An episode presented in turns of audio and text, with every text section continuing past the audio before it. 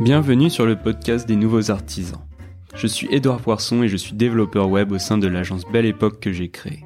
À travers ce podcast, j'irai à la rencontre de véritables passionnés qui font le web. Vous découvrirez leur parcours, leurs projets, leurs valeurs et leurs anecdotes. Ce podcast a plus largement vocation le partage de nos connaissances pratiques du digital.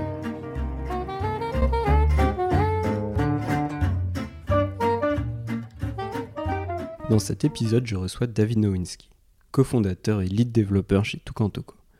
Alors Tukantoko, c'est une solution de reporting qui permet aux entreprises de créer des tableaux de bord. Ils sont aujourd'hui plus d'une soixantaine et leur croissance s'est faite sans aucune levée de fonds. Dans cet épisode, David nous parle de sa vision de l'entreprise pour l'épanouissement des employés et pour que les décisions puissent être prises ensemble et que chacun puisse y participer. Il nous parle aussi de comment définir les valeurs de son entreprise et de ses inspirations en termes de management. Il nous explique aussi son choix d'être lead développeur plutôt que le CTO de son entreprise et il nous parle des choix techniques de Tukantoko. Et bien sûr de data visualisation qui est sa spécialité. Je vous laisse découvrir cet épisode. Bonne écoute. Bonjour David. Salut Edouard. Bah merci de me recevoir euh, bah, dans vos locaux. Et bah, pour la petite histoire, moi j'étais déjà venu donc à Tukantoko pour un meet-up euh, React. Donc euh, ça me fait plaisir de revenir et puis de pouvoir faire une interview de toi. Donc peut-être pour commencer, si tu peux te présenter rapidement, dire un peu ton parcours. Bonjour, ben, bienvenue du coup. déjà ça fait plaisir de te recevoir ici. comme je te disais tout à l'heure, en tant qu'entreprise, donc en tant que créateur d'entreprise, on, a, on peut enfin bénéficier de locaux sympathiques. Et c'est super triste que la vie de ces locaux, ça s'arrête bah ouais, à 19h le soir, alors que bah, à Paris, on sait très bien que les locaux, c'est difficile. Il y a plein de moyens de rendre à la communauté open source ce qu'on lui prend. Donc mm. euh, bah, un des moyens, évidemment, c'est de contribuer. Un autre moyen, c'est d'écrire de la doc.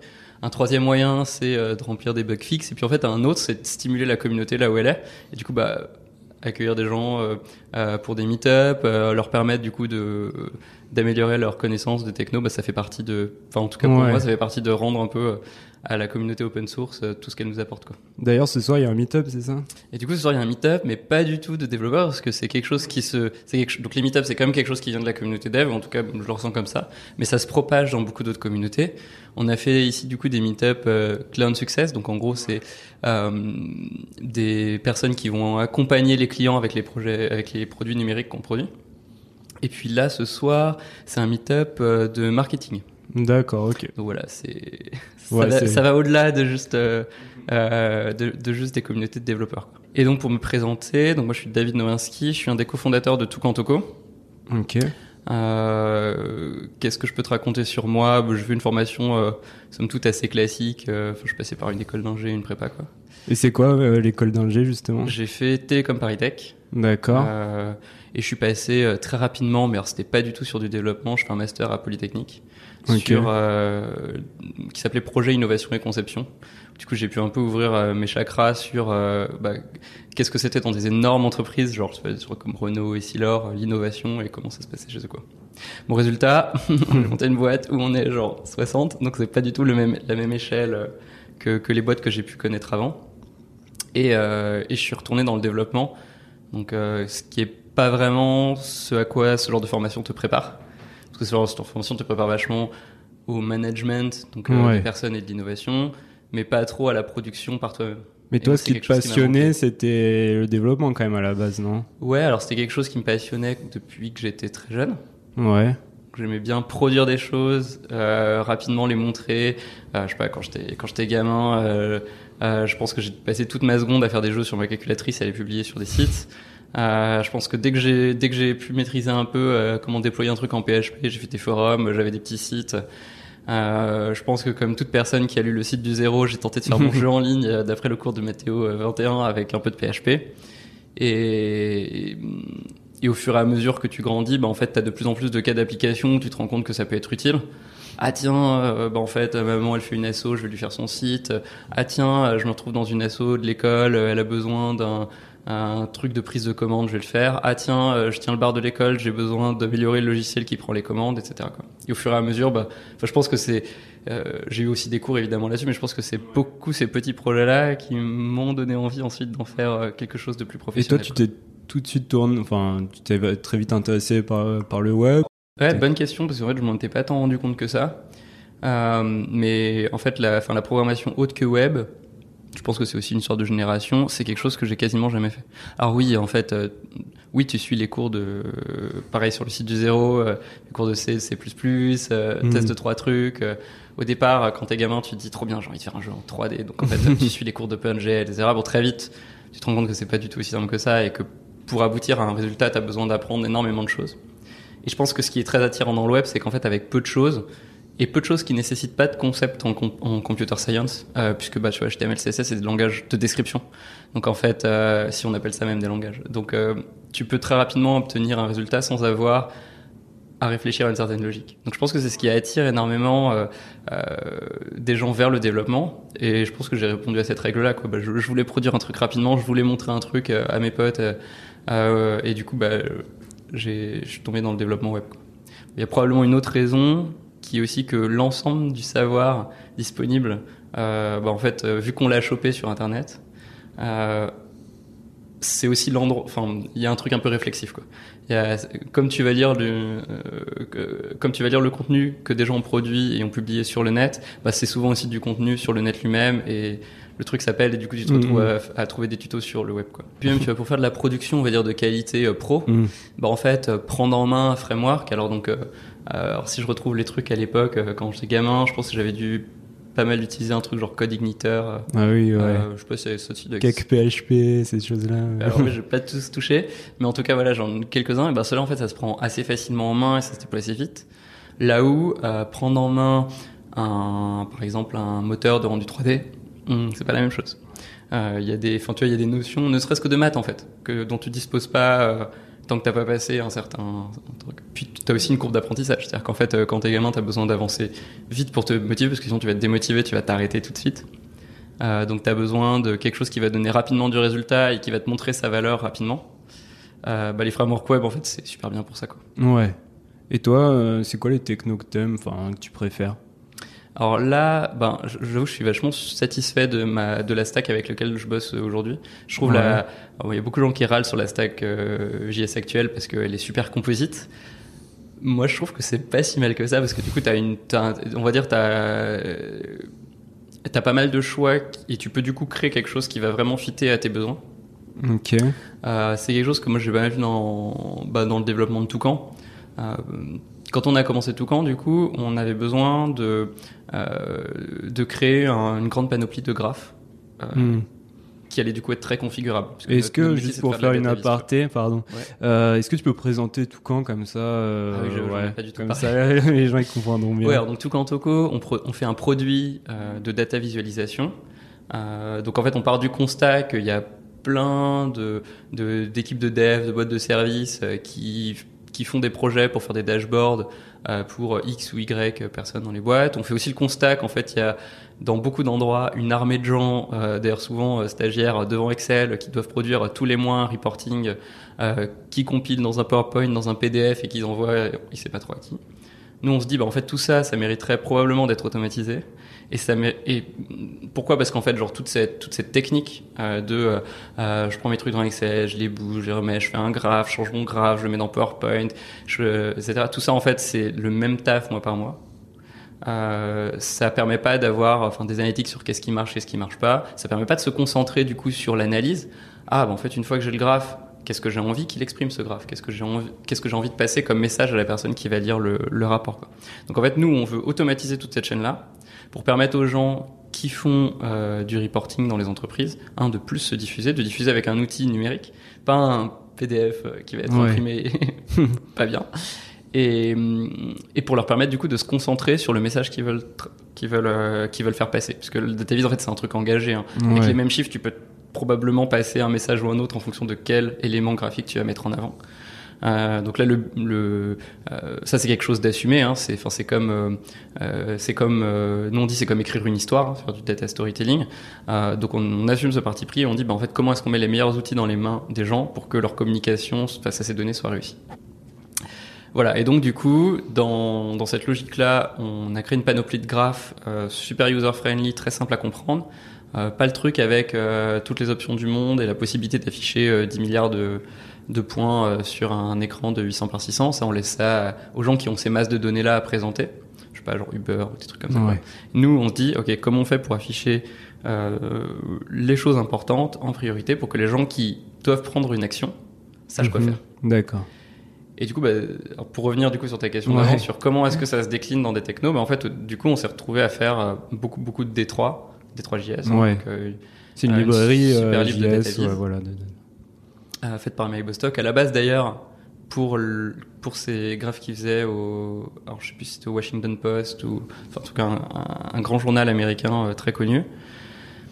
Donc, euh, donc on utilisait énormément D3 et en fait D3 c'est un, enfin disons sa manière de faire c'est que tu mets énormément de closure partout. Tu vas mettre plein de fonctions qui prennent un, un, item de ta donnée et qui vont la transformer. Ouais. Très similaire à ce que tu trouverais dans une lib comme euh, underscore lodash. Euh, donc, il y a beaucoup de concepts qui sont proches de la programmation fonctionnelle. Donc il y a 5 ans, quand on a commencé, on se retrouve à écrire 10 milliards de fonctions. Donc à l'époque, il n'y a pas vraiment V6, enfin, tu vois, c'est encore un peu balbutiant, tout ça, tout ça. Euh, donc du coup, bah, en fait, euh, il y, y, avait un super truc à l'époque dans, dans, la, euh, dans l'écosystème JS qui allait nous permettre de nous diminuer par n notre ligne, notre, notre code base en termes de ligne de code, c'était CoffeeScript.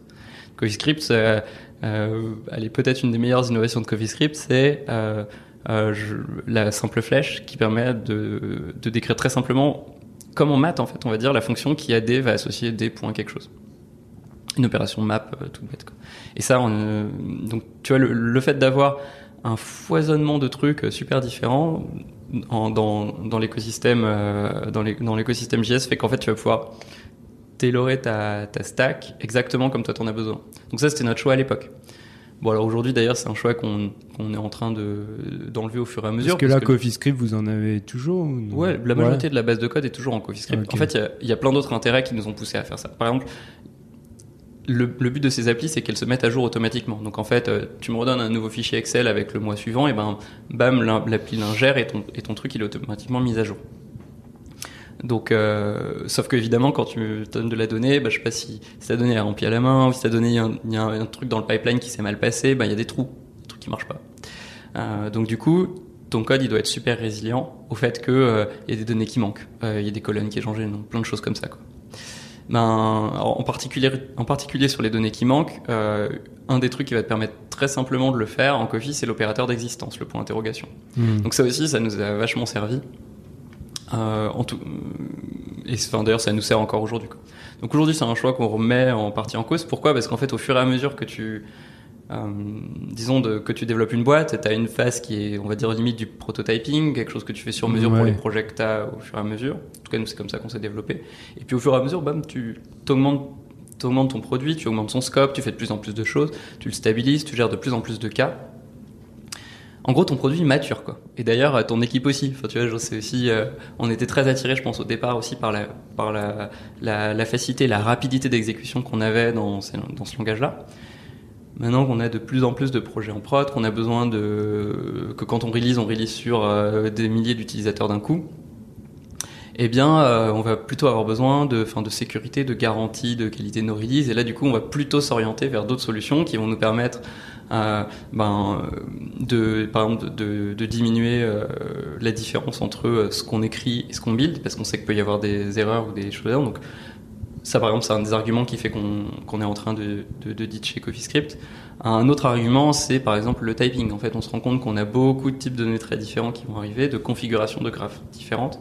Si on veut s'assurer qu'en fait, euh, quand on ajoute une fonctionnalité ou quand on en enlève une, le reste de l'application reste compatible, eh ben, on peut être attiré par avoir un système de, de, de type euh, plus strict qui permettra de détecter plus de problèmes en amont.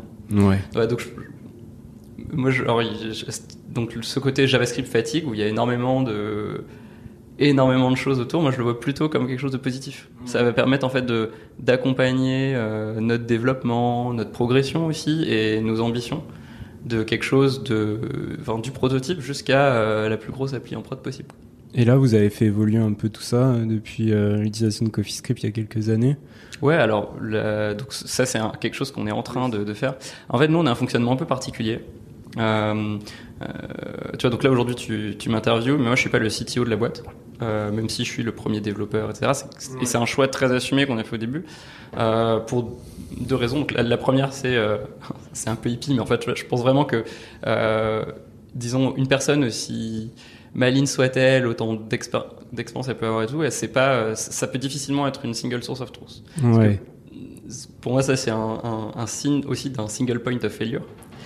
Et c'est aussi potentiellement une machine à frustration parce que bah du coup, euh, euh, soit elle va passer un temps infini à tenter d'expliquer tout ce qui est dans sa tête et qu'elle arrivera d'ailleurs peut-être pas à expliciter elle-même à ses collaborateurs, soit elle va les frustrer. Donc moi j'aime pas trop ce fonctionnement, on va dire, euh, avec une seule tête quoi. D'accord. Et du coup ici on a fait un truc un peu différent. Et on l'a aussi fait parce qu'en fait, quand euh, moi, quand je me suis associé du coup à mes deux, deux autres associés, ce que tu peux rappeler, vous avez commencé euh, l'équipe, c'est au, début, on était trois. Ouais, vous étiez trois, dans une petite euh, dans une petite chambre rue d'Aboukir. Et là maintenant, on est, je dis 60 tout à l'heure, mais en fait, je crois que ce chiffre est plus vrai. Je pense que ça doit être 70 maintenant. ça va vite, donc je n'ai pas le compte. et, et du coup, donc à ce moment-là aussi, moi j'avais, je sais pas, je vais avoir 20, 23 ans ouais. quelque chose comme ça. Euh, et du coup, c'est aussi, enfin, je pense, euh, donc quand t'as, enfin, quand t'as déjà un petit peu d'XP de développement, que tu sors de grandes écoles, ça, on te propose des offres, vas-y, viens, sois CTO de ma boîte, etc. Mais moi, je trouve que c'est, alors, je, je critique pas, je, je, en tout cas pour moi, ouais. je, l'aurais vécu comme euh, me mettre un peu sur mes grands chevaux que d'accepter ce genre de Mm. truc-là. Et, et je trouve aussi, un- ça peut être un peu triste parce que ça peut avoir tendance du coup aussi à niveler à dire bon bah voilà en fait moi je veux absolument être au top niveau par rapport aux gens autour de moi. Et du coup bah en fait tous les gens autour de moi tu leur mets une sorte de plafond de verre autour. Ouais. et j'aime pas trop cette idée là quoi. Je me dis bah en fait non au contraire t'as envie de t'entourer de gens qui vont t'apprendre. Et toi bah oui tu vas aussi leur apprendre en retour. Mais c'est c'est un échange tu vois. C'est pas juste un- une pyramide euh, euh, Ouais. descendante quoi. Donc du coup quand on fait des changements dans l'app euh, c'est c'est quelque chose qu'on décide collégialement. Et pour ça en fait on s'outille euh, donc on- euh, le premier outil qui nous permet de changer notre organisation et d'améliorer nos process, c'est un truc assez classique, c'est ce qu'on appelle la rétrospective. Donc euh, bah, si tu as déjà bossé en Scrum ou en Kanban ou dans n'importe Ouais. quelle technique agile ou pseudo-agile, il y a ce moment de la... alors, à nous c'est à l'échelle de la semaine, mais on va dire à l'échelle du sprint, euh, où du coup tu prends un moment dans, dans l'équipe et tu fais la liste de ce que tu penses aller bien, ce que tu penses aller pas bien. T'as plein de méthodes pour le faire. Ça va de euh, je mets des post-it sur des plus ou des moins à euh, je catégorise en 4-5 trucs à même j'ai même fait, on a même fait des rétros où tu utilises des cartes de Dixit, qui est un jeu euh, assez joli avec des cartes super Ah oui, oui. super graphiques pour essayer justement de- d'exprimer des idées mais qui sont pas dichotomiques quoi. Pas c'est bien, c'est mal quoi. Donc ça, ça nous a beaucoup aidé. Au fur et à mesure, en fait, on est plus nombreux. Ce qui est, je suis vraiment très content de ça, c'est qu'en fait, on a par notre exemple, dans l'équipe tech, donc qui était à la base était comme la, la plus grosse équipe de la boîte, on a réussi à infuser cette pratique-là à toute la boîte. C'est-à-dire qu'en fait, au fur et à mesure, les chefs de projet, clients de succès, ont utilisé cette méthode-là aussi pour améliorer, pour faire leur planning et pour faire leur- et pour améliorer leur fonctionnement interne. Et puis en fait, on l'a même transmis jusqu'au sales. D'accord. Ce qui, ce qui, alors bon, je pense que nous, une population euh, de software même, on est habitué à cette méthode-là, à l'amélioration continue, le fait de changer sa méthode euh, euh, très régulièrement et de la remettre en cause, c'est quelque chose d'évident.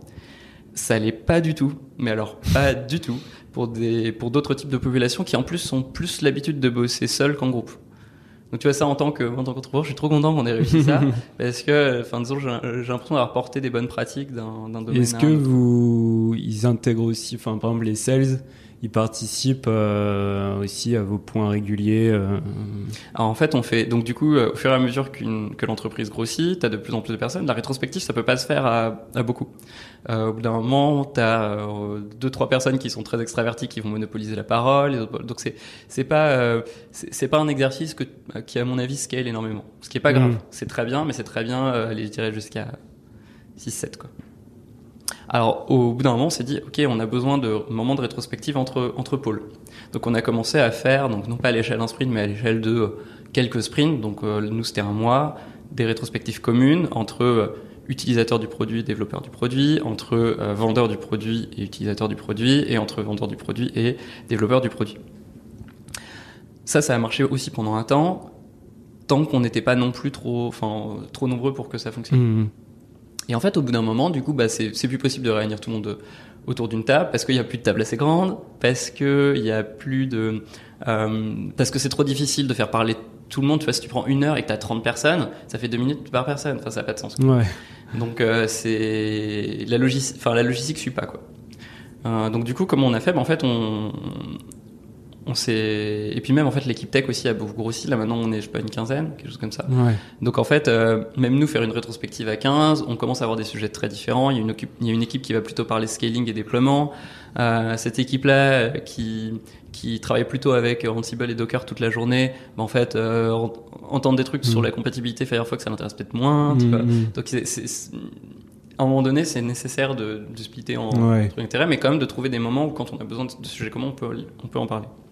Et du coup, là-dessus, on est passé en communication asynchrone, c'est-à-dire euh, euh, par écrit, et euh, on s'est ouvert un wiki, très originalement Confluence, mais peu importe, ça aurait pu être n'importe quoi, et, et on s'est dit, bah tiens, en fait, on, comment font les grosses organisations donc les grosses organisations auxquelles on a envie de ressembler, donc on, ça- on a regardé du côté des modèles open source, pour prendre des décisions en commun, euh, sans une euh, sans une tête euh, euh, tyrannique, c'est-à-dire euh, quelqu'un qui prend les décisions. Ouais. Je dis pas forcément dans un sens négatif, mais euh, comment comment on fait pour en fait qu'un ensemble de gens motivés puissent prendre ensemble des décisions qui sont bonnes, qui vont dans la bonne direction et qui soient en harmonie les unes avec les autres?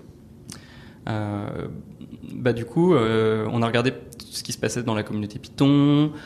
Donc dans la communauté Python, ils ont un truc vachement cool, c'est les PEP, Python Enhancement Proposal. C'est une liste de documents, je sais pas, doit en avoir 400, enfin il y en a beaucoup maintenant. Et euh, donc c'est soit des documents d'information, soit des documents de design qui vont permettre de Ouais. décider de features euh, suivantes. Et du coup, bah, en fait, ils, ils collaborent sur ces documents-là. Un peu euh, comme, euh, je sais pas, comme un Google Doc, ou alors en fait c'est plutôt versionné, donc c'est plutôt sur GitHub. Et donc du coup, ils collaborent là-dessus. Et puis une fois qu'ils sont mis d'accord sur quelque chose à faire, comment le faire, pourquoi le faire, lister les arguments, etc. Et ben là, ils peuvent, euh, n'importe qui d'ailleurs, peut se lancer dans l'implémentation, parce qu'en fait le truc qui est, on a, on a déjà atteint un consensus. Et donc du coup, on a euh, complètement plagié ce truc-là et on s'est dit, bah, en fait, on va faire la même chose pour notre produit. Donc on a créé les propositions d'amélioration de Toucan.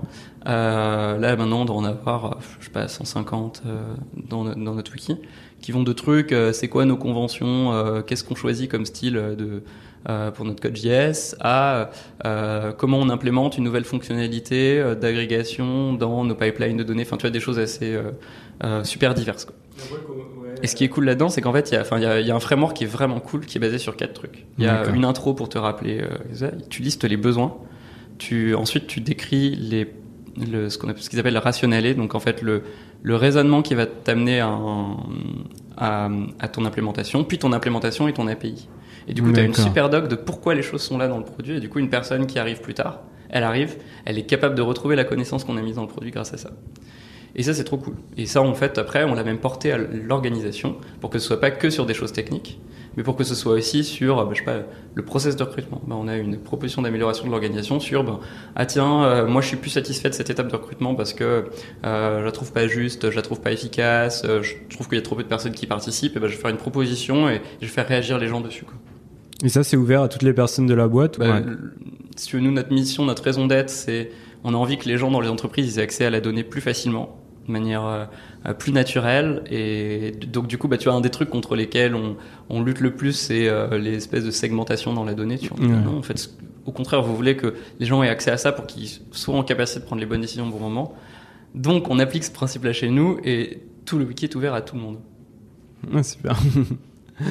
Il faut, il faut être cohérent avec ces principes. ouais, c'est clair. Non, mais en vrai, c'est super utile. Et du coup, quelqu'un, par exemple, tu vois, un, un, un sales qui, du coup, aurait des questions sur le produit. Euh, T'as un client qui apporte un cas et qui dit, ah bah, tiens, moi, je voudrais euh, faire une carte avec ça, ça, ça, ça, parce que j'aimerais voir ça, parce que j'ai une problématique de... bleu.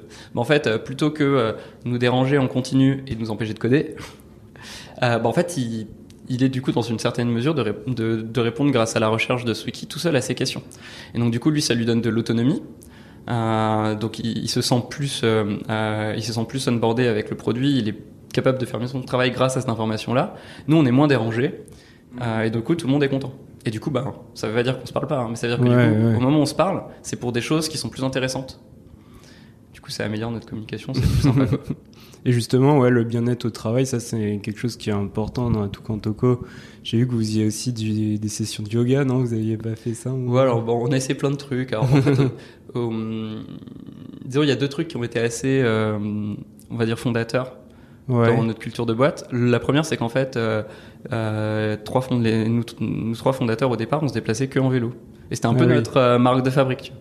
Euh, je sais pas, on allait, je me rappelle à cette époque-là, avec mon associé Kylian, on allait euh, voir une grande banque avec notre sac de rando et, et on arrivait euh, à moitié transpirant parce qu'il faisait chaud, c'était l'été et, et en fait c'était un peu notre, notre truc. Et en vrai, c'était pas juste, euh, c'était pas du tout euh, pour faire hipster parce que Ouais. c'était un peu voilà. Non, c'était parce qu'en fait c'était le moyen de transport efficace et agréable pour nous. On faisait du sport, on était content. On voyait le soleil, on était content. on allait vite, plus vite que euh, les scooters, les bagnoles, euh, le métro, on était content.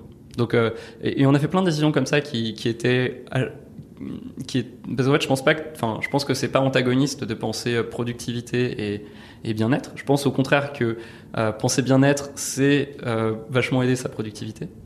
Un autre truc du coup qu'on a fait un peu après, donc quand on était genre 5-6, euh, on a hum, on a pris contact avec une coach en méditation qui est venue nous qui est venue du coup nous faire des sessions.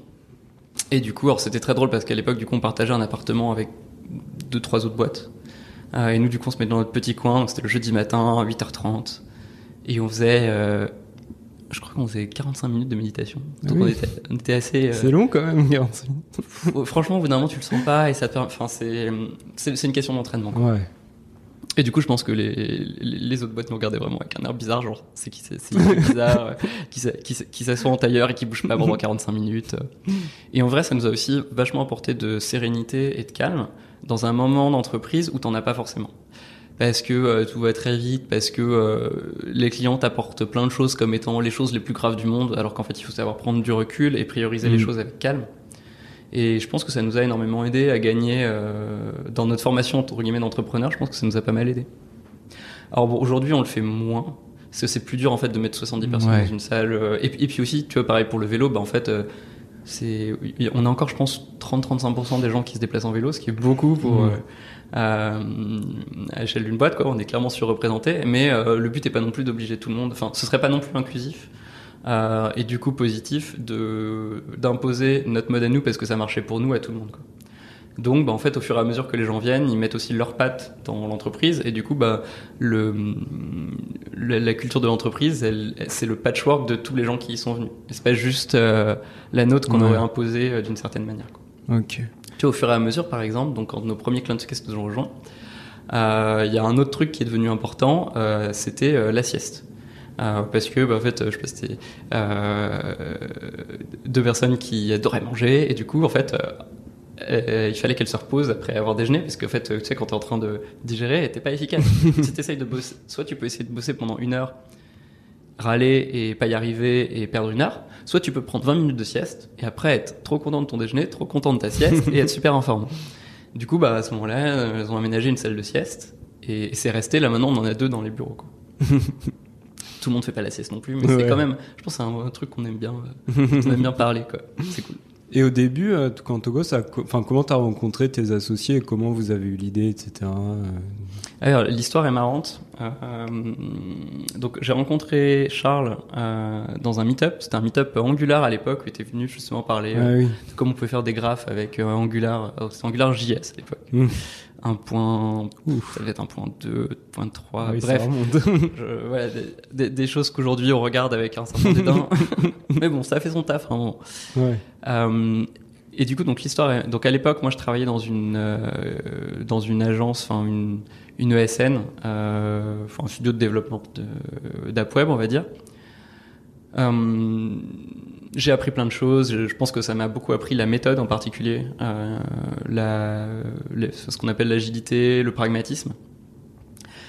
Bon, en vrai, j'étais quand même aussi super frustré parce que tu développes beaucoup de choses auxquelles tu crois pas vraiment, t'es pas le maître Ouais. du produit, donc du coup, bah, t'as- t'es censé arriver avec une, cer- une certaine expertise, mais en vrai, euh, le client il paye pour un développement spécifique, donc s'il te dit Oui. euh, c'est comme ça, toi t'as beau lui dire mais non, mais tout le web est pas fait comme ça, ça, ça a pas fonctionné, tu vas le droit, il, te, il te regarde, t'as as 22 ans, il te dit genre ah ah ah, et puis il fait ça, tu vois.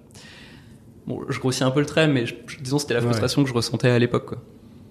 Et puis il y avait, il y avait aussi beaucoup d'autres choses. Tu vois, il y a- euh, je pense que je suis arrivé aussi à un moment donné où j'étais entouré de gens assez jeunes autour de moi et je ressentais vachement une ambiance euh, post-école. Au bout d'un moment, je me sentais plus à l'aise avec ce, ce mode de fonctionnement-là. Tu vois, genre j'avais beaucoup donné dans ma vie étudiante, j'avais trouvé ça cool, mais à un moment donné, tu vois, j'avais pas envie d'y rester plus longtemps que ça. Quoi. Mm, mm. Et puis, et puis je suis parti dans un festival. Euh, Peut-être t'as entendu parler du Burning Man en Amérique. Ouais, ouais. Bon, c'est- ouais. C'est pas celui-là. Mais euh, c'est c'est un festival très similaire, ce qu'on appelle un burn. Euh, C'était en Espagne. Et le principe est un peu le même, quoi. C'est en gros, tu vas dans, tu vas dans un désert, enfin un lieu très aride. Euh, faut que tu ramènes ton eau, ta bouffe. Il faut tout construire. Il n'y a pas de planning, donc c'est les gens qui ramènent euh, ce qu'ils veulent faire. C'est complètement auto-organisé. Et, et là-bas, j'ai vu, enfin, j'ai, donc moi je suis arrivé, euh, imagine-toi, euh, salle parisien, euh, enfin, banlieusard, j'avais jamais fait de camping de ma vie, il a fallu qu'on m'apprenne à monter une tente, enfin, genre, c'était ridicule, tu vois. Bon, et en fait, au bout de quatre jours avec eux, euh, j'étais capable de monter des structures en bois euh, assez hautes, de creuser des trous dans le sol qui allaient résister à des putains de tempêtes, et des choses assez, assez stylées, quoi. Et là, je me suis rendu compte, en fait, entouré par tous ces gens-là, ils avaient une image du management parce que tout est basé sur des volontaires. Il n'y a pas de, il y a, il y a pas d'argent dans le festival. euh, Même les volontaires payent leur place. Il n'y a pas de personnes qui sont payées par le festival. Euh, je me suis rendu compte qu'il y avait une valeur de, enfin, de l'humain et de, la, de ce que les gens pouvaient produire qui était ouf. Et je me suis dit, mais, mais merde, en fait, dans, dans ce que j'ai vu autour de moi, les personnes qu'on m'a élevé au rang d'exemple, et ben, en fait, euh, j'ai l'impression qu'elles ont moins de qualité que celle-ci, quoi. Et là, Ouais. je me suis dit, ok, en fait, euh, c'est le moment de changer, tu vois. Donc, j'ai- quand je suis revenu, euh, j'ai écrit ma lettre de démission dans l'avion, je crois. J'ai déposé un peu avec fracas en arrivant, en arrivant le lendemain, quoi. Et là, je me suis dit, ouais, en fait, euh, du coup, si tu veux traduire ces valeurs-là que tu as, que as vues dans, dans une sorte de micro-société, ben, en fait, il faut créer ta société. Et il se trouve que les associés que j'ai rencontrés étaient super euh, on board avec ça, tu vois. Pas du tout la même culture, tu vois, pas du tout les mêmes envies, mais tous ensemble, avec la, justement pas mal de bienveillance et d'écoute les uns envers les autres, ben, en fait, on allait créer un truc qui était pas juste ce que moi j'avais dans la tête, ce que eux ils avaient Ouais. dans leur tête aussi, qui était en fait un, un truc qu'on allait tous cohabiter et ça allait être encore mieux, quoi. Donc c'était ça la, le début, la genèse. Et vous avez tout de suite commencé avec la data vise. euh, Ouais, c'était le, le, le parti pris dès le départ, quoi. Ouais. Parce que, bah, comme je t'ai dit, l'observation qu'on avait fait de oh là là, le reporting c'est assez bordélique et c'est beaucoup de gens qui utilisent pas forcément leur temps euh, à faire des choses vraiment malines, euh, qui nous a fait dire ok, en fait, il y a vraiment un segment là-dessus, quoi. Et apparemment, c'est pas trop trompé. Ouais. Ça a plutôt bien marché parce que du coup, on a réussi à vendre dès le day one ce qu'on a fait. Ouais. Euh, et au fur et à mesure à factoriser tout ce qu'on faisait dans un produit. Quoi. Donc ça nous a permis d'être autofinancé jusqu'à maintenant, ce qui est, je pense, quand même pas super courant. Alors, euh, pas super courant, je sais pas, mais en tout cas pas super médiatisé dans l'environnement des startups. Ce qui, à mon sens, c'est un peu dommage, parce que bah, le, enfin, je sais pas, le but d'une organisation, euh, d'une société, c'est quand même d'être rentable. Euh, ce qui est pas forcément, enfin, ce, que- ce qui est pas à confondre avec euh, euh, dégager euh, des gigantesques profits ou quoi que ce soit, mais c'est en fait être rentable pour que les gens qui soient dedans se sentent bien et un, un job qui est de manière pérenne et qu'on puisse ensuite continuer à grossir, recruter de nouvelles personnes et investir, par exemple, à l'international ou d'autres choses. Quoi. Ouais. Et vos premiers clients, vous les avez eu comment? Enfin, vous les avez. C'est fait comment? Je pense que ça venait de notre réseau en fait. On avait observé Ah oui. dans notre job précédent ces pains-là à des endroits. et du coup, bah, en fait, on savait qu'elles existaient. Donc on a été là. Tiens, là, je me rappelle que euh, vous avez eu des galères. Je me rappelle que vous essayez de faire ça et que vous n'y arriviez pas. Mais en fait, euh, maintenant, c'est ma raison d'être. Est-ce que je peux vous aider là-dessus Et à partir du moment où tu as trouvé, je pense, ce besoin, bah, en fait, euh, y répondre, c'est pas si. Ouais. Enfin, c'est loin d'être trivial, évidemment. Mais tu as fait la moitié du chemin. Et sur euh, un peu la data vise, justement, euh, tu vois ça comment évoluer dans le futur et euh, est-ce que vous intégrez aussi, par exemple, euh, actuellement, enfin, je sais pas, je demande, mais de l'intelligence artificielle, des choses comme ça, vous y pensez?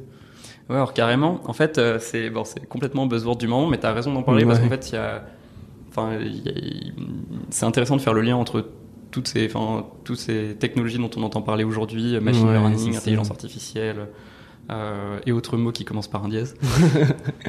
en fait, nous, notre raison d'être, c'est justement de, de se dire, bah, en fait, il y a plein de données qui existent, tu vois, et qui sont cachées dans des bases de données, et du coup, tout ce travail-là, il n'est pas forcément mis en valeur.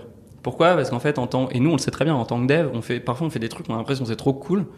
Et en fait, euh, surtout en dev web, et puis t'as quelqu'un qui se connecte, et puis en fait, je sais pas, il a pas le bon navigateur, il a pas rafraîchi son cache, et il y a tout qui est cassé. Et du coup, il se rend pas compte du truc derrière, il dit juste ça Ouais. marche pas, il râle, et en fait, on peut pas parler, c'est horrible, tu vois. Ben, je pense que pas mal de data scientists doivent ressentir parfois ce, cette frustration-là. C'est-à-dire qu'en fait, tu produis des modèles qui sont géniaux, tu produis des recommandations qui sont top, mais en fait, euh, ça tourne en local sur ton PC. ça- Ouais. Comment tu fais pour l'afficher Comment tu fais pour le transmettre Comment tu fais, à- quand, surtout quand tu fais des, des prédictions, on va dire importantes, comment tu fais pour le transmettre à des gens qui vont pas pouvoir le faire tourner chez eux, qui vont même pas comprendre grand chose à ce modèle-là ou même à l'informatique? Euh, je sais pas, je te prends un exemple. Euh, je vais faire de la prédiction dans des je sais pas de de, de stock ou de commandes dans des restaurants. Bah, la personne que ça intéresse, euh, c'est le cuistot qui à la fin doit commander euh, doit commander pour faire les nouveaux stocks la semaine prochaine. Bon bah lui il est dans sa cuisine, donc en fait un PC il en a pas. Donc du coup bah, en fait il faut réussir à faire le kilomètre entre le, le PC de la personne qui a produit le modèle et euh, peut-être à la rigueur la tablette ou le téléphone que le mec a en cuisine et qu'il utilise tous les jours. Bon, nous en fait on fait ça. Nous en fait notre but c'est pas de remplacer euh, un data scientist ou un data analyst, c'est le fait de, de qu'il puisse mettre en valeur son travail et transmettre avec une qualité qui est celle des applis habituels euh, B2C euh, ce qu'il ce qui fait. Et du coup bah on a on a plutôt nous on se pluggera derrière ces systèmes là où on leur permettra de les hoster, de déverser leur, de se connecter à leurs données et on leur donnera des outils, euh, donc du coup, euh, des outils que nous on qualifierait de front, tu vois, euh, pour afficher et pour mettre en valeur cette donnée-là.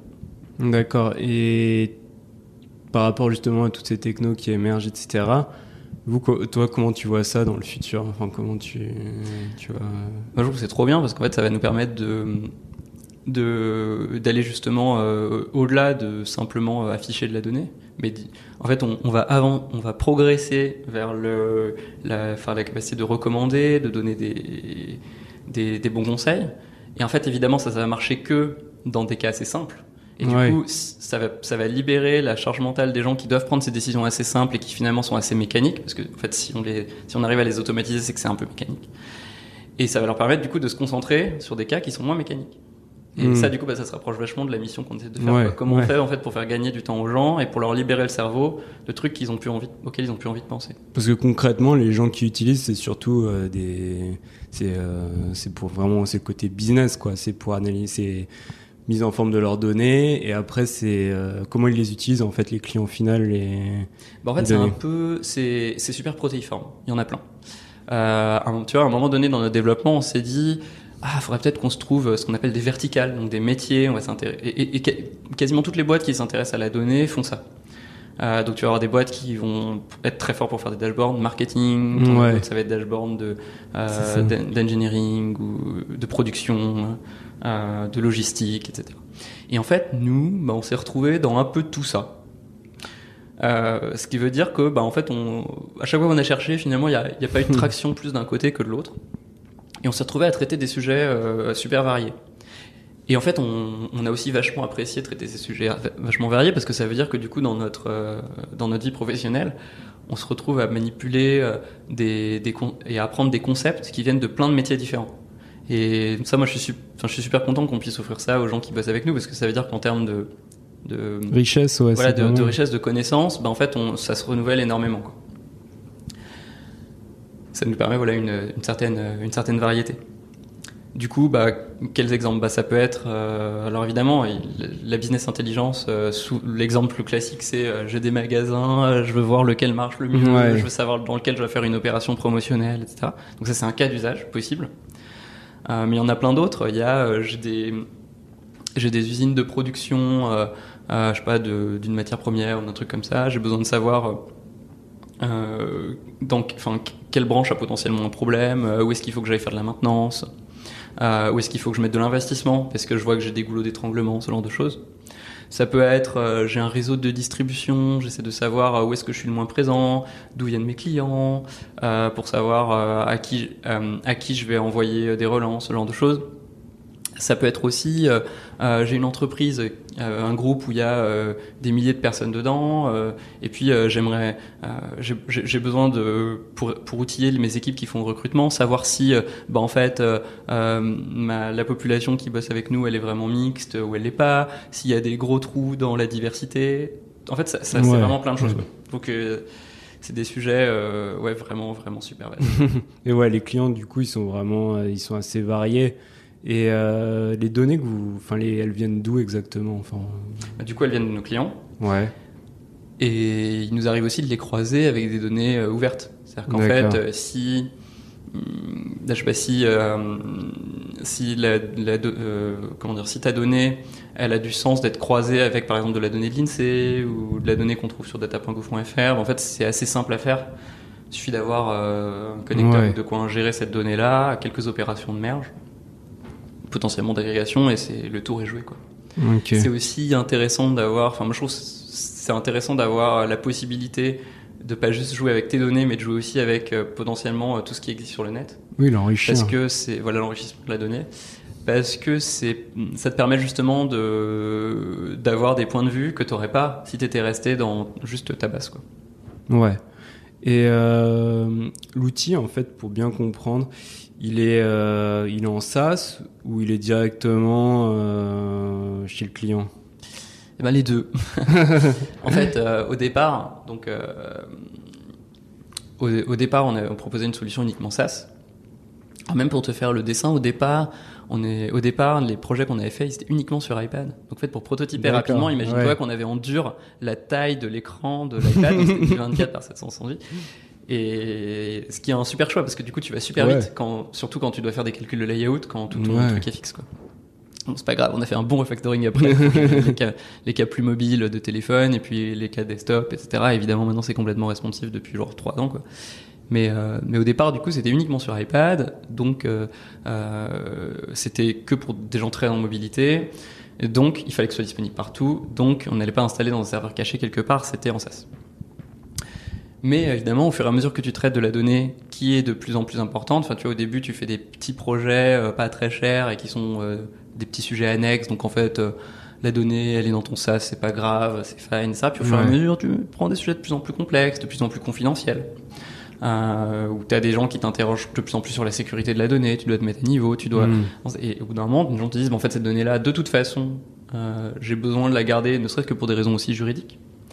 Euh, donc, si on veut que ça marche, eh bien, il faut que ce soit resté chez nous. Et là, nous, on a une réponse assez maligne euh, au début. Donc en fait, on, notre notre notre app côté front, c'est une single page app. Côté back, c'est un euh, donc c'est uniquement des fichiers statiques, je veux dire, ensemble HTML, JS, CSS et des assets euh, genre images, etc. Et de l'autre côté, on a un backend qui est qui était très très très light, surtout au début, fait avec Python Flask. Pourquoi Python? Parce qu'en fait, pour le traitement de la donnée, il y a une lib qui s'appelle Panda, qui est genre the must et qui, qui, est, qui est vraiment très très pratique. Donc le choix s'est un peu imposé. Et donc, et donc en fait notre front-end, ce qu'il faisait, c'est qu'en fait, il, enfin ce qu'il fait toujours d'ailleurs, c'est qu'il collecte une, une configuration qui est un gros JSON. D'accord, qui télécharge en local, c'est ça? Voilà, et, euh, et qui lui dit euh, quelle query il va faire après, euh, quels, quels sont, comment sont les, comment sont architecturées l'app, les menus, les types de graphes, etc. Donc en fait, notre front-end c'est un moteur qui est commun à tous nos clients et euh, on, a un, hmm. on a un langage, ce qu'on appelle un DSL, un, langage de description de notre domaine, de nos mots, qui décrit comment est une app qu'on appelle du coup nous une small app tout quand. Et du coup, bah, en fait, si tu gardes le back-end chez toi, toutes les données seront toujours dans le back-end, mais rien n'empêche de garder le front-end hosté euh, n'importe où euh, sur un serveur public. Pourquoi? Parce qu'en fait, ben, une fois que tu vas aller chercher le front-end quelque part, et puis ensuite, la communication qui va se passer entre ton navigateur et ton back-end, elle peut être dans un réseau complètement sécurisé. Et, ça, ça a été une super proposition de valeur. Pourquoi? Parce que, euh, surtout à un moment donné où on bossait pas mal euh, avec des supports genre iPad, euh, iPhone, etc. Bon, ben, en fait, avec le, développement des versions, bah il y a la possibilité qu'Apple il casse un truc dans la plateforme web et voilà. donc en fait si on voulait que nos applis soient résilientes à ça il fallait qu'on garde notre capacité de déploiement super rapide. Ouais. Au final eux ils ont la donnée chez eux et le front c'est vous qui avez la main dessus et qui pouvez le faire évoluer quoi. Et donc du coup ce qu'on a rigidifié c'est le qui gardait quoi? Donc mm. euh, le on va dire le l'API entre notre front et notre back qui a euh, qui bouge d'ailleurs assez peu quoi et euh, parce qu'elle est très loose en fait. Si tu veux, le fait de demander une grosse config, c'est un petit et un gros objet jaune dans lequel il y a un peu tout et après de le traiter toi, c'est en partie euh, l'approche GraphQL qui est de dire bah, en fait je te fais une route dans laquelle tu vas pouvoir taper, me demander un peu ce que tu veux et tu vas l'avoir, tu vois. Donc c'était un peu ce truc là. Euh, à l'époque, on avait, quand j'ai commencé, on n'avait pas entendu parler de GraphQL, mais l'idée sous-jacente était un peu la hmm. même. Et du coup, la, la force de ça, c'est que bah, du coup, en fait, on pouvait redéployer très rapidement le front-end. Euh, ça nous permettait aussi d'ajouter plein de fonctionnalités sans avoir à toucher au back-end, qui lui du coup était euh, pure gestion des données. Et donc du coup, ben, en termes d'installation, c'était beaucoup plus simple. au fur et à mesure, on a vachement développé notre front premise, qui est devenu euh, de maintenant, enfin, il y a pas mal de clients, même des clients euh, institutionnels, euh, très, euh, pour lesquels la donnée est vraiment très, très, très importante, qui, qui, qui nous installent chez eux dans des environnements vraiment très, très galères. Là, tu vois, la dernière, enfin, le, euh, la dernière amélioration qu'on a apportée à ce package-là, c'est le support euh, de Docker. C'est le fait de distribuer, bah, tu vois, comme, comme tu veux installer GitLab, tu télécharges leur image Omnibus et tu la lances. Bah, maintenant, nous, on a un package similaire qui permet de d'avoir euh, d'avoir toute la stack tout quand. Et pourquoi ça c'était devenu nécessaire? Parce qu'en fait, au début, notre backend il faisait pas grand chose, mais évidemment, au fur et à mesure des années, ben, en fait, dans un monde idéal, on aimerait que les gens ils nous envoient leurs données parfaitement bien faites. Mais ce monde-là, il n'existe pas. Ouais. En fait, euh, t'arrives, la donnée elle vient un peu de partout, elle est un peu dégueulasse et tout, donc t'as besoin de faire du reshaping de la donnée, du cleaning, des petites opérations. Et en fait, le fait d'être capable de faire ça, c'est ouf parce que ça te permet de débloquer des situations ubuesques partout. Donc en fait, euh, les projets ça sort super vite avec nous parce qu'on a cette capacité de faire des, des, des petits ajustements et des petits calculs dans la donnée. Donc du coup, on intègre une sorte de TL avec euh, du coup Celery, des workers, enfin Et vous faites du spécifique euh, pour chaque, pour euh, un peu chaque client aussi. Ouais, et ça du coup Ouais. c'est ça du coup c'est chaque client qui soit le fait lui-même, soit un partenaire euh, qui sait faire du Python on le fait pour eux, soit nous-mêmes on le fait pour eux. Et du coup bah en fait évidemment tout ça ça nécessite une infrastructure, hein, c'est du pipelining de données donc c'est beaucoup plus euh, c'est moins trivial on va dire que juste euh, que Ouais. juste une petite appli Flask. Et ça hum, et du coup bah ça nécessite d'installer pas mal de choses. Donc il y a un serveur Redis, euh, Celery pour traiter des queues, pour exécuter les trucs et du, du coup tous euh, il y a une base de données associée aussi. Et du coup, maintenant, on embarque tout ça dans une image Docker, boum, les gens ils l'installent en 20 secondes, la stack elle est hop. Quoi. Et ça, c'est quelque chose aussi qui. Et qui est après, assez concrètement, ils ont facile d'installer ce genre de un produit back database, office. généralement, quoi. Ils ont un back office eux euh, qui tourne en- chez eux et euh, dans lequel ils peuvent agréger leurs données. C'est ça aussi. Ouais, alors en fait, en, en fait, ce qu'on appelle le, le back-end, c'est pas vraiment un back-office, c'est-à-dire qu'il a vraiment pas d'interface. C'est D'accord. juste une ok. API euh, REST. Ah ouais. Ok. Et euh, tout se passe ensuite sur le front-end. Euh, mais, mais, mais le front-end, juste, tu le télécharges une fois et c'est fini. Quoi. Ok. Ouais, donc, enfin, le, le- ça- ça- enfin, on pourra en reparler à l'occasion, mais je pense, enfin, en tout cas, je trouve ça. Ce que j'ai bien aimé dans le développement de la boîte, c'est qu'on a été très itérative et qu'on a, enfin, tu vois, on, on aurait pu se dire, euh, parce que ça existait déjà Docker à l'époque, on aurait pu se dire, ah ben tiens, on prend le buzzword du moment et on fait ce truc-là. Ouais. Mais en fait, on n'aurait pas su pourquoi on l'a fait. Là, en fait, tu vois, on s'est attaqué, par exemple, à, dockeriser notre application parce qu'en fait, euh, il y a euh, un ou deux clients qui ont vraiment lutté pour installer le package, euh, qui était pourtant un package auto-installant avec Ansible qui fait tout, etc. Et parce que problème de, il faut pas qu'on se connecte à Internet, comment on fait pour télécharger des dépendances, blablabla. Et du coup, bah en fait, on sait que Docker, on l'a adopté pour répondre à cette problématique-là et pas juste parce que ah tiens ça peut être Ouais. sympa tu vois. Et on enfin tu vois notre logique de développement elle s'est toujours faite euh, comme ça quoi. Je pense que c'est aussi parce que comme on est autofinancé on n'a pas trop de temps à perdre sur des trucs qui enfin tu vois qui vont pas nous financer quoi. Donc en fait on fait les trucs quand on en a besoin. Et du coup quand on n'a pas besoin bah, on les fait pas. Et d'ailleurs, c'est quoi les, enfin, les évolutions à venir euh, sur euh, Tukantoko Alors là, le- la grande évolution qu'on a fait, euh, qu'on a fait cette- la- la- l'année dernière et qu'on continue à faire, mais là qui est vraiment bien bien entamée, c'est ce qu'on appelle le studio. Donc c'est le fait de dire que, donc, euh, comme je t'ai dit, une application euh, Tukantoko, elle est décrite par un gros JSON. Ouais. Pour un dev, nous, faire du JSON, facile. Super easy même. C'est bien plus simple que de faire du code. Bon, on a, pour des, pour des gens qui sont pas développeurs, les analystes, qui, des personnes auxquelles on veut faire des apps, bah, c'est plus compliqué. Alors, on a recruté des personnes en interne, on leur a appris, elles savent le faire, très bien, mais plus on, plus on veut aller avec, plus on veut propager notre produit à l'extérieur, on veut que des partenaires le fassent, on veut que les clients directs le fassent, moins c'est possible. Hmm. Euh, parce que, parce que, parce que erreur d'accolade, tu vois, enfin plein de conneries comme ça. qui Ouais, ouais. Donc, pour augmenter notre euh, diffusion, il faut qu'on devienne de plus en plus simple. Et donc, du coup, on a développé donc, ce qu'on appelle le studio, qui, qui est une interface par-dessus ce fichier-là, qui permet du coup d'éditer euh, via des formulaires, via des boutons, via un mode euh, quasi WYSIWYG, on va dire. Ouais, c'est une Euh, interface graphique, ouais. Exactement. Et du coup, ça c'était, tu vois, ça c'était notre gros projet. Et D'ailleurs, et là aussi, on l'a pas fait dès le départ, parce qu'en fait, ce qui allait nous permettre de développer euh, et de- d'être sûr que le besoin répondait, c'était de, s'assurer que les applications étaient complètes et c'est bien ce qu'elles voulaient. C'était pas le fait que d'autres gens que nous Mhm. les faisaient. Et du coup, c'est, enfin, tu vois, cet axe de développement là, on l'a pris bien plus tard. Mais ça, au final, c'est un petit peu comme, un- enfin, je te disais un back office, mais Complètement. c'est un peu une sorte de, enfin, c'est une aide quoi pour le client, ouais. Exactement, ouais. Alors du coup, à partir de là, Donc on a pas mal traité le sujet de comment bien faire, comment bien faire des graphes, comment bien euh, créer le storytelling autour, donc euh, créer de l'éditorialisation, créer les bons menus, l'architecture de l'application, euh, comment la mettre à tes couleurs, etc. Ça c'est un sujet qu'on a plutôt bien traité. Et ce qu'on commence à traiter, c'est justement donc ce, ce, ce front office sur le traitement de la donnée. Donc là tu vois les projets qu'on a en cours actuellement, c'est de dire bon ben on a envie que les gens puissent attraper leurs données le plus simplement possible.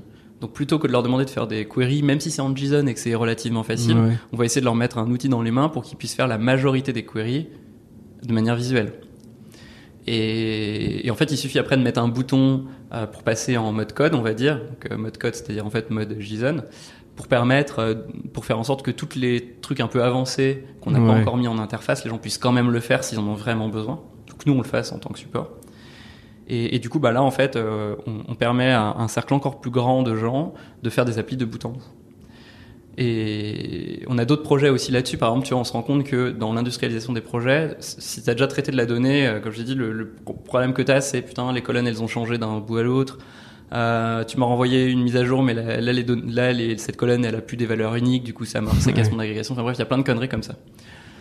Euh, et c'est des vrais pains en fait. C'est ça qui font que bah, en fait, le, le temps qu'on ne devrait plus passer aux mises à jour, on est quand même obligé d'en passer une partie pour résoudre des trucs comme ça.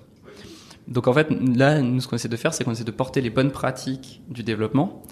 Donc euh, comment, comment on fait, nous, en tant que dev, pour que notre app, mise à jour après mise à jour, elle ne casse pas? On écrit des tests. On a une CI qui fait tourner ça.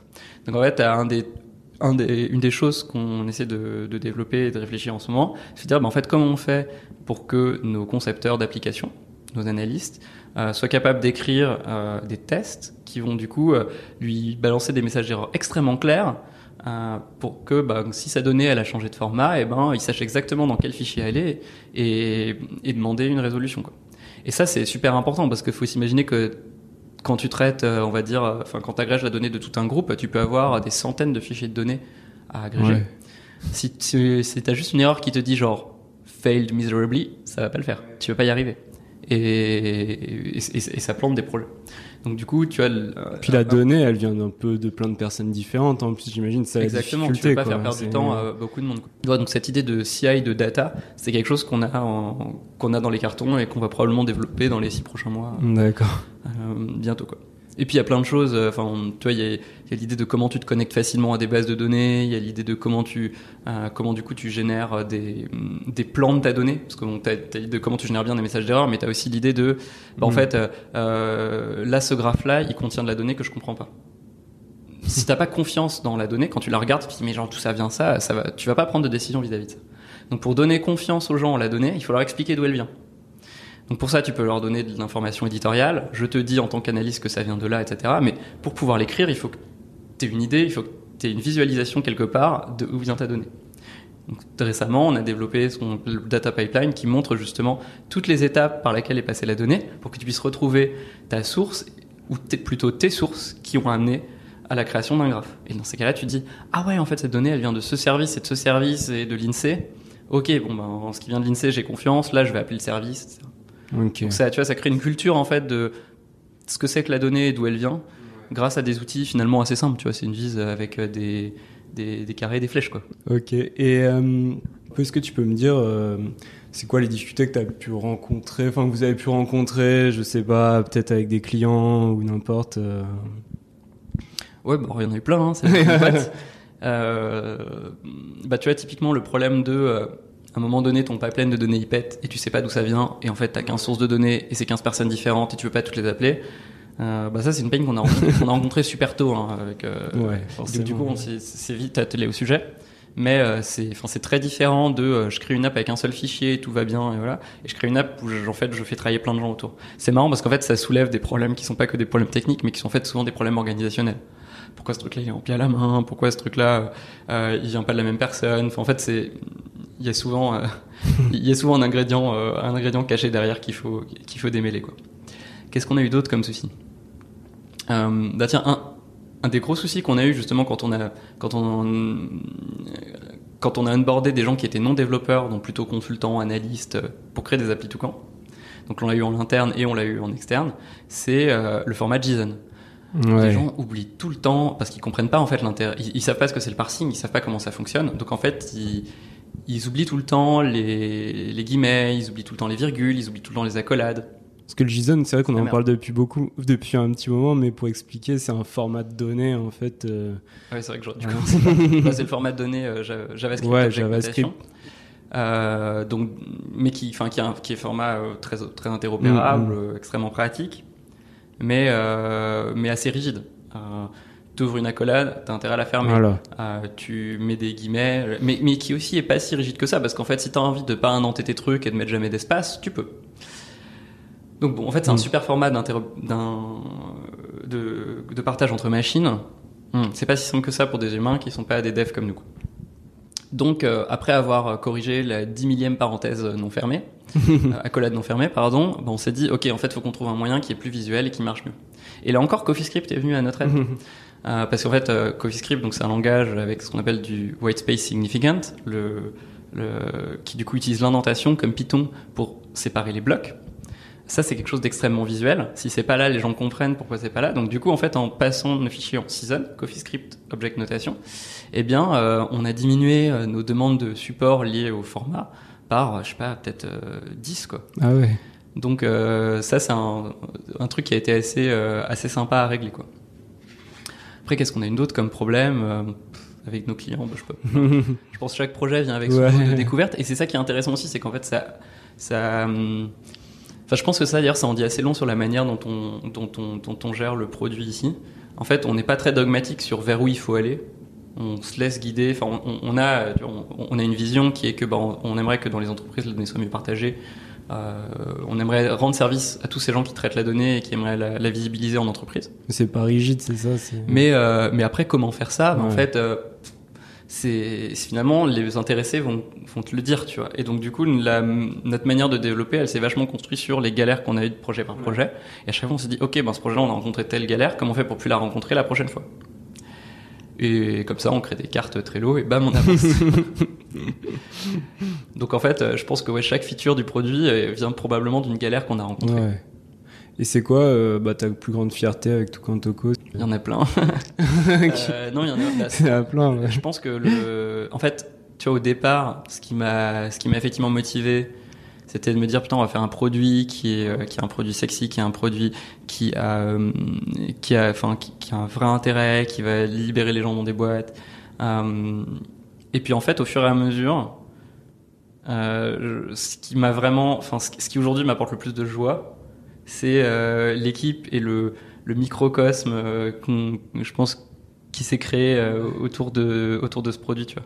Bah, par exemple, tu vois, là, en arrivant ici, il y avait, il y avait euh, 15 de mes collègues qui se sont posés euh, sur la table, on bouffe le midi et qui bossaient tous ensemble autour. Et, en passant, je me suis dit, ah, c'est trop mignon, ils sont trop c'est, je sais pas, c'est un côté, euh, enfin, je sais pas, c'est une autre joie qui, moi, aujourd'hui, me garde euh, une certaine fraîcheur, quoi. Et je trouve ça, enfin, c'est clairement la raison qui me fait continuer, tu vois. Ouais. Oui, c'est l'équipe et c'est plus l'humain au final que au début c'était plus euh, le côté ingénieur, le côté. euh, Ouais, bah c'est normal en fait. Au Oui, début, a- au début, l'équipe ça existe pas, t'es deux, Oui. trois, tu vois. Donc en fait, c'est c'est c'est quelque chose qui. Alors en fait, du coup, il y a un corollaire à ça qui, est, à mon avis, un des trucs qu'on a le mieux réussi et sur lequel on a été le plus inspiré euh, quand on a démarré la boîte, c'est quand on était genre 5-6. Ouais, c'est ça, quelque chose comme ça.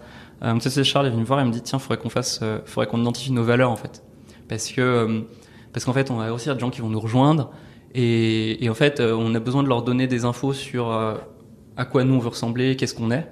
Et ils ont besoin de savoir si ça leur correspond, si ça leur correspond pas, et, comme, et ils ont besoin aussi de mettre des mots dessus pour savoir comment ils vont Mm. pouvoir contribuer à ça ou non.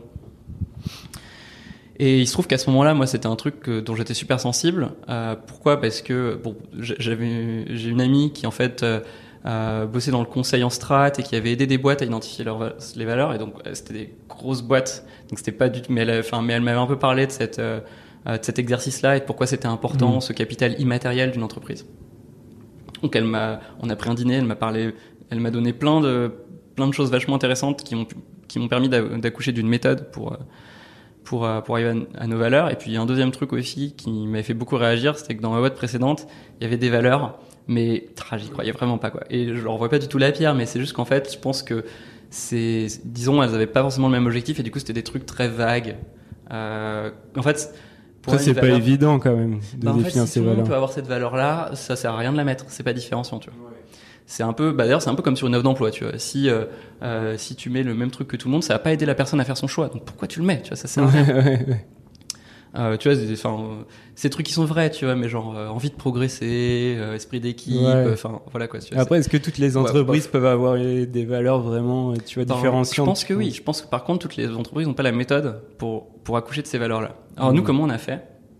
Parce que du coup, je voulais pas non plus que ce soit, je voulais pas non plus que ce soit un truc top-down, c'est-à-dire en gros, quelqu'un décide des valeurs, c'est comme ça et on n'en parle plus. Tu vois, je voulais que ce soit quelque chose qui soit itératif et qui provienne de ce qui se passe vraiment dans la boîte, pour que ce soit vrai en fait, pour que ça sonne pas faux. Du coup, qu'est-ce qu'on a fait? Euh, J'ai mis un Google Doc et j'ai dit, bah, en fait, euh, tous les jours, s'il vous plaît, essayez de remplir euh, un, truc qui ressemble un peu à une user story finalement. Aujourd'hui, j'ai vu que, aujourd'hui, il s'est passé que. Des observations. Euh, aujourd'hui, il y a ça qui m'a plu, aujourd'hui, il y a ça qui m'a déplu. Aujourd'hui, j'ai interagi avec telle personne et c'était bien, pas bien. On a fait ça pendant une semaine. Et après, donc, on a eu, euh, je sais pas, une centaine d'observations.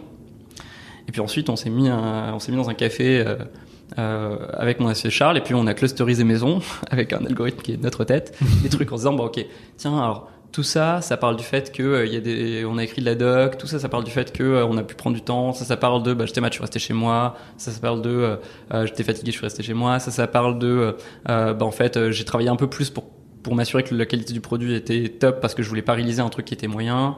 Euh, et, et- et à partir de tous ces trucs-là, euh, c'était aussi genre, ah tiens, là je fais du pair programming, ah tiens, là j'ai expliqué un concept euh, de dev à un mec du market, ce genre de choses quoi.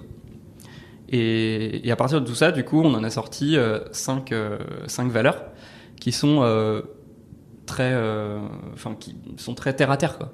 La première, c'est euh, write the fucking manual. Euh, en fait, on, on écrit la doc, tu vois. C'est l'équivalent de RTFM, mais avec write à la place de read. Et, le but de- d'écrire tout ça, c'était de se dire, bah, en fait, euh, euh, c'est des choses qui doivent nous permettre de prendre des décisions dans notre emploi du temps tous les jours, tu vois. Bah, à un moment donné, euh, si j'ai un peu la flemme, ça, je dois me rappeler qu'écrire la doc c'est important parce que je sais que ça va me faire gagner du temps. Dans la suite, je sais que ça va permettre euh, à des personnes qui vont bosser après moi de se sentir plus à l'aise et pas perdues. Donc en fait, euh, ok là j'ai peut-être la flemme mais je vais le faire en fait parce que je sais que c'est important et en fait dans toute feature que je fais, je vais compter le temps d'écrire la doc et, et d'ailleurs, ça c'est vachement. Par exemple, aujourd'hui, on a une doc euh, qui est super fournie, y compris une doc publique du produit où il y a plein d'exemples, plein de tutos, etc. Et je pense en fait, on n'aurait pas mis cet accent très fort. On aurait pu complètement se laisser envers par les projets, les trucs comme ça, et on aurait oublié ce truc-là. Et le résultat, c'est qu'on pourrait pas partir en vacances parce que s'il y a quelqu'un qui est pas là pour répondre à une Ouais, question, bah en fait, ce serait la merde. Donc ouais, il y a plein de choses comme ça, euh, super euh, euh, factuelles, euh, qu'on a euh, qu'on a gardé grâce à ça. Quoi. Et c'était quoi les quatre autres valeurs? Enfin, tu disais cinq. euh, Ouais, donc, alors, donc et, et en plus ces valeurs-là, elles ont changé au cours. donc alors, euh, au, au début, donc on avait donc write the fucking manual, euh, don't break the first window. Donc ça, ça, c'est lié à la théorie de que, euh, bah, en fait, euh, euh, si t'as un quartier, quand tu casses une fenêtre quelque part et que tu la répares pas tout de suite, bah, en fait, euh, t'as tout qui va se dégrader autour parce que les gens vont moins faire attention. Euh, donc ça nous donne des choses sur la vie au bureau, mais sur aussi comment est-ce qu'on traite les trucs dans le produit, comment on laisse pas, comment on clean euh, notre code, ce genre de choses. Euh, ensuite, on avait Each One Teach One. Ça, c'est une, j'aime vraiment beaucoup cette valeur-là parce qu'en en fait, elle nous vient d'un festival justement à Burn aussi, qui s'appelle Burning Nest, en, c'est en Angleterre. Et donc eux, ils ont mis ça dans leur dans, dans leurs principes. Et le but, c'est que, bah, en fait, même si tu arrives et que tu connais rien, tu as des choses à apprendre aux personnes qui connaissent depuis longtemps, et l'inverse est vrai. Donc le savoir et l'échange, euh, oral, écrit, euh, formel, informel, c'est quelque chose qui doit arriver entre tout le monde et tout le monde. Il n'y a pas des sachants, des apprenants. Non, il y a un ensemble de personnes qui partagent leur savoir. Euh, Ça, je trouve ça trop beau. Et en vrai, ça, ça se traduit tous les jours, tu vois. Genre, Ouais. le fait de, de, de faire du pair programming, le fait de faire des talks où on va se, ça- se propager notre, notre, notre savoir, le fait de se poser des questions de- d'une team à l'autre, c'est super important. Quoi. Qu'est-ce qu'il y avait d'autre Euh, on, a, on avait une qui était Getting Better Together. Euh, là, l'idée, c'était de dire, bah, en fait, euh, on, on veut, on veut se créer une team qui va progresser. Notre, on ne doit pas rester à l'état où on en est dans notre job. On veut tous progresser. Enfin, il n'y a pas une personne qui doit rester au même job, en gros, dans six mois, parce qu'on est une boîte qui avance. Euh, et la dernière, c'était Be Well and Take Care. Euh, Care, c'est un truc un peu, euh, euh, comment dire, un- légèrement insolent pour dire genre, euh, bah, en fait, c'est ta responsabilité aussi d'aller bien. Tu vois. Donc en fait, prends le temps et l'énergie nécessaire pour aller bien. Si t'as besoin de rester chez toi, fuck reste chez toi et nous amène pas tes microbes, tu vois. Et, Ouais. et, et take care, quand tu vois quelqu'un qui, qui oublie d'aller bien ou que tu sens qu'il a besoin d'aide, bah en fait, le laisse pas, considère pas que c'est, que c'est juste son truc, tu vois. Genre, prends le temps d'aller l'aider, c'est ton taf aussi, tu vois. Donc c'est, euh, euh, tu vois, c'est dit avec un, enfin, un, ton qui est, c'est vraiment nécessaire en fait, tu vois. C'est pas, c'est pas juste une parole d'intention. Un an et demi plus tard, on a refait une session avec les personnes qui étaient arrivées et on en a dégagé deux qui correspondaient moins à ce qu'on faisait à ce moment-là, qui est Don't Break the First Window et Getting Better Together, et on les a remplacés par deux autres. Euh, la première, c'est Look for the Bare Necessities. Euh, Il en faut peu pour être heureux dans le livre de. Euh, The Bare Necessities, c'est aussi juste l'essence de ce qui est important. Donc ça, c'est pour nous rappeler qu'en fait, euh, s'il y a un truc qui est pas vraiment utile, on le fait pas. C'est pas grave, tu vois. Alors, il y a- du coup, il y a d'autres choses importantes à faire. Euh, y compris pour euh, pour notre temps. Tu vois, genre si en fait non, on va pas rester tard un soir si c'est pas vraiment très très très très important. Manger c'est plus important, donc pas, pas à dîner, tu vois. Bref, ce genre de choses. Et euh, et et la dernière, ah, si j'ai un trou, au montage, c'est vraiment pas admissible. Euh, attends, laisse-moi réfléchir. En plus, alors, je l'adore. c'est- Ah si, Buzzy the New Stupid. Ouais. On commençait à être nombreux. Et, et Joan Tichouin n'était plus suffisant pour se rappeler de se voir. tous. En fait, on a des besoins parfois de s'interrompre. Elle fait un peu écho au fait d'écrire le ma- d'écrire la doc parce qu'en fait quand tu écris la doc tu dis bah en fait euh, vaut mieux enfin ça peut être compris comme vaut mieux écrire que de se parler il faut pas se déranger c'est pas vrai Euh, la communication euh, orale c'est pas tu transmets pas la même chose que la communication écrite tu vois ça c'est un des trucs que j'ai appris dans mes études à Polytechnique Euh, il y a un mec qui s'appelle Nonaka un penseur justement de c'est quoi les différents types de de communication euh, dans les échanges euh, perso pro ou whatever et ce mec là il dit bah en fait c'est une matrice t'as la communication orale écrite euh, formelle, informelle. Euh, ou plutôt c'est enfin c'est l'équivalent de dit non dit. Et en fait les quatre sont importants et les quatre existent. Et tu vas pas tu vas pas faire passer des choses qui, qui ont besoin d'être dans une case dans une autre. Tu, passes juste pas les mêmes infos. Donc buzzer d'une stupide, ça veut dire bah, en fait on doit prendre du temps pour les collègues qui en font la demande. Ça veut aussi dire notre temps il est important. Donc en fait on, on va effectivement peut-être d'abord chercher dans la doc ou essayer de s'en de s'en sortir. Euh, parce que si on demande du temps, on sait que la personne en face de nous, elle va le prendre. Ouais. Donc on sait qu'en fait, on lui demande quelque chose et, et qu'elle sera là pour répondre, donc on lui donne aussi de la valeur. Donc voilà, donc ça c'est nos valeurs actuelles. Et en fait, ça va probablement encore changer. Tu vois, là, ça Ouais. fait un an et demi qu'on n'a pas refait l'exercice, ou un an, je sais plus. Euh, Il y a des nouvelles personnes qui sont arrivées. Donc en fait, euh, il y a un moment donné où euh, il y a une, il y a une, il y a, je pense qu'il y a une, une petite équipe qui saisira du sujet et qui dira, ok, ben en fait, on se refait une session qui va l'animer et qui, à partir des, des, des feedbacks et des observations, potentiellement, on changera une, deux, trois, toutes, aucune, je sais pas. Tu vois. Ouais, donc vous avez vraiment vos valeurs et c'est c'est important. ouais. Et euh, j'avais une petite question, ouais, c'est si tu pouvais refaire quelque chose, euh, si tu pouvais revenir en arrière et refaire quelque chose. Enfin, en gros, est-ce que tu, changerais des choses Et est-ce que tu aurais des conseils à te donner ou toi-même d'il y a euh, peut-être quelques années, 5-10 ans, quoi? Ah, grave, grave. Il y a, hum, c'est pas spécialement des regrets, mais tu vois, en fait, au fur et à mesure que tu avances dans ta carrière, tu te rends compte, et je pense que c'est encore plus vrai dans, dans les carrières de développeur, tu as l'impression que tu apprends des choses et en fait, tu te rends compte de tout ce que tu connais pas et de tout ce que tu connaîtras probablement pas non plus. Ouais, c'est clair. Euh, donc, tu as un peu ce, Cette frustration. Ouais, enfin tu vois, c'est à la fin, t'arrives à, à Montaigne qui dit euh, la seule chose que je sais, c'est que je ne sais rien, tu vois. Ouais. Montaigne à vérifier, hein, c'est fake news. Et hum, un des, enfin tu vois, je pense que quand, enfin quand, quand tu démarres, tu vas vachement avec la fleur au fusil. Et je pense que tu as tendance parfois à négliger le l'intérêt de l'expérience. Pourquoi aussi Parce que les gens qui apportent de l'expérience, c'est long et d'ailleurs même pas toujours possible de d'expliquer pourquoi ils ont certains avis. C'est, je pense, un ensemble de choses qu'ils ont vues, vécues, euh, et, et leur tirer les verres du nez pour trouver le pourquoi exact et pas trivial. Et ils sont pas c'est, pas parce qu'ils sont pas capables de le produire que pour autant le message n'est pas à écouter. Et je pense que quand on est, euh, on va dire, plus junior, euh, et aussi probablement formaté avec un bon esprit scientifique, tout ce qui n'est pas prouvé ou ne sort pas d'une démonstration n'a pas de valeur pour nous. Donc du coup, bah en fait, tant que t'as pas eu l'explication qui t'a satisfait, t'es pas capable d'accepter un, euh, d'écouter un message qui t'est prodigué quoi. Et moi, j'aurais bien aimé savoir ça plus tôt. Euh, aussi parce que je pense que dans, les relations qu'on a avec les personnes, bah en fait, ça, euh, accepter qu'en fait l'écoute et la démonstration, c'est, que, que t'es pas toujours en recherche d'une démonstration, que parfois tu as plein de messages cachés euh, dont tu sauras pas exactement la, la raison d'être et qui sont quand même importants, bah, je pense que ça m'aurait aidé de savoir ça avant. quoi. Là maintenant, je, je, tu vois, je commence Ouais. enfin à l'avoir réalisé, mais je pense que quand j'étais plus jeune, donc pas trop dans mes expériences ici, mais dans mes expériences précédentes, je pense que j'en ai beaucoup manqué. Quoi. Ouais. Ok. Et euh, voilà, ça va faire une bonne heure. Est-ce que tu as quelque chose à rajouter? Euh, bonne question. Tu, m'as beaucoup beaucoup fait parler sur la boîte. On Ouais. a pas trop parlé technique, tu mais pour c'est pas grave parce que j'aime bien l'histoire de la boîte. Je trouve un truc intéressant là-dessus.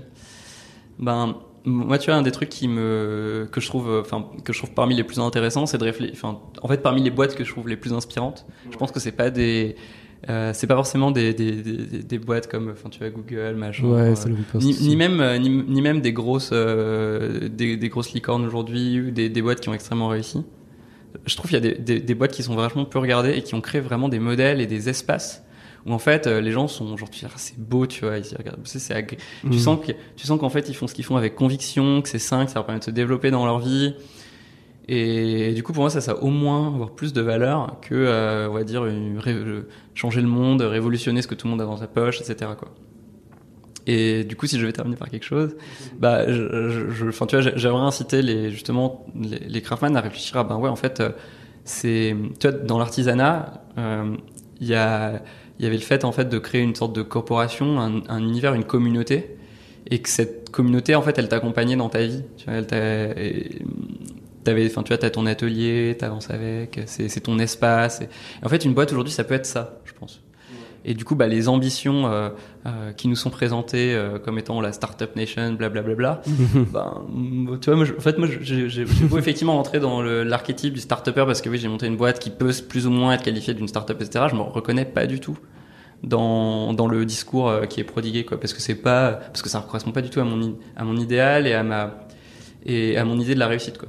Tu vois, des, euh, une des boîtes qui m'a pas mal inspiré, c'est Lumio. C'est une petite boîte néo-zélandaise qui produit un outil euh, tout bête, pas, pas forcément euh, ouf technologiquement, mais qui est vraiment malin pour, euh, pour permettre aux gens de prendre des décisions de manière asynchrone, sans réunion, tu vois. Euh, la peine, c'est bah en fait c'est trop chiant de passer toutes ces journées en réunion et surtout bah t'as que t'as quelques gens qui parlent tout c'est très imparfait comme on peut faire pour animer des communautés différemment. Ils ont un handbook, euh, euh, ils sont organisés en coopérative, ils ont un handbook super intéressant, super inspirant sur comment organiser une communauté humaine finalement. C'est Ouais, connaissance ouf. Donc euh, oui, ils ont une vieille appli Angular Material 1.4, mais on s'en fout, tu vois. ouais. C'est vachement plus important ça quoi. Il y a une autre boîte aussi qui s'appelle Help Scout qui fait un truc de de c'est un peu comme Zendesk quoi. Ils font de- des outils Ah de, de, de, Euh, de- de support. Ouais, support. Et, et dans, enfin, je trouve dans leur communication et dans le message qu'ils transmettent, il y a beaucoup de bienveillance, il y a aussi beaucoup de diversité. Tu vois pas, euh, tu vas pas voir euh, tout, euh, enfin l'armée de petits blancs bien pensants avec leur chemise Ouais. qui sortent de là. Et, et je dis ça parce qu'en fait moi aussi je rentre dans ce. Tu Ouais. Donc, genre, j'ai conscience que c'est très imparfait aussi. Et du coup je trouve ça, enfin c'est agréable de voir que tu as Une diversité, ouais. une diversité, une attention à ça, ce qu'on essaie d'avoir, c'est pas facile. Ouais. On n'est jamais au niveau. Je pense qu'on est mieux que pas mal de boîtes, mais on est très loin d'être à la hauteur de ce qu'on aimerait être. tu vois. Ouais. Donc euh, voilà, c'est. Enfin, moi j'aimerais bien que les, les gens re- regardent un peu ces exemples-là et, hum, et soient inspirés par ces par ces exemples de sociétés qui sont, à mon avis, plus euh, sustainable au sens Ouais. euh, développement durable du, du terme. Quoi. Ouais. Bah, c'était super intéressant. Voilà. Merci, David. Merci beaucoup. tu vois, tu m'as fait beaucoup parler. Ouais. J'ai super soif. On pourra refaire euh, notre interview plus tard. Allez, merci, bye. Merci d'avoir écouté ce podcast jusqu'au bout. Si vous avez aimé cet épisode, n'oubliez pas de le noter et de le partager. Vous pouvez aussi vous abonner pour suivre les nouveaux podcasts. En attendant, prenez bien soin de vous et on se retrouve très vite pour un nouvel épisode sur les nouveaux artisans.